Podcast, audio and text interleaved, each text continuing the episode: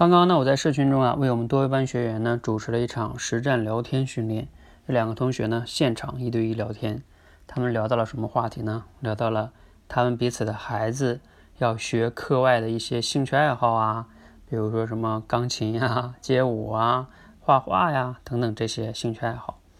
那会有一个共同的问题出现，就是学了一两年左右呢，就会遇到这么一个疲惫期，孩子可能就说我不想练了。那家长到底该怎么办，是吧？很多家长呢，往往会说：“哎，那也没什么办法，是吧？我还是尊重孩子的意见吧，等等等等的。”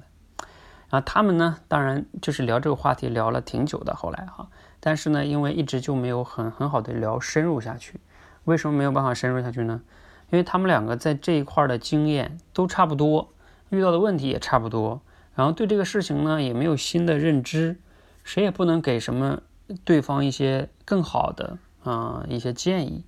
所以呢两个人聊来聊去，嗯，就结论还是那样的啊，这就类似于我们说两个人在聊到了一个其实也没有那么擅长的话题，是吧？那怎么办呢？啊，如果一直这么聊下去，其实也挺尴尬的，聊不进去还硬聊，是吧？所以呢，我当时给他们点评的时候，我说，其实啊，你们可以把这个话题转变为你们下一次聊天的契机。什么意思呢？因为呢，这个话题啊，首先都是你们自己孩子的一个真实的问题，你们都是关心的，对你们来说也都挺重要的，是吧？所以你们对你们来说都重要的话题，同时呢，你们又不是那么的擅长，那你们应该怎么办呢？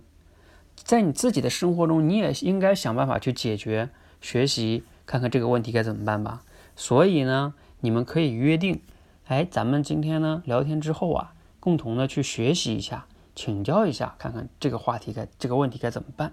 比如说，我们可以上书上或者什么课程上等等一些去学习，看看人家一些老师是怎么分享这个话题的。又或者说，我们身边有一些亲朋好友，他们可能在教育孩子的这个兴趣爱好上教育的比较好，我们也可以请教一下他们的经验。总之，就是我也去学习，你也去学习。然后呢，咱们如果学到了一些好的经验或者是一些认知，可以彼此随时的。分享一下，这样的话呢，咱们共同的来解决孩子这个兴趣爱好学习的问题，是不是挺好的？而且你会发现没有，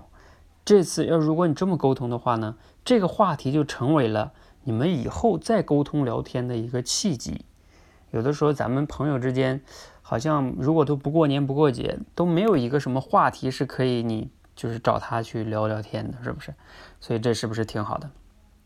就像我以前我们做销售的时候，也会有类似的这种经验。当客户说他要考虑考虑的时候，我们也会不会硬去推销嘛，而是会给客户留一个作业呀，或者送一个学习资料啊，等等等等的，然后说你先看着啊，等以后呢啊，我来看看，再再嗯跟你看一下，回访一下等等，其实就是留一个之后再去沟通的契机。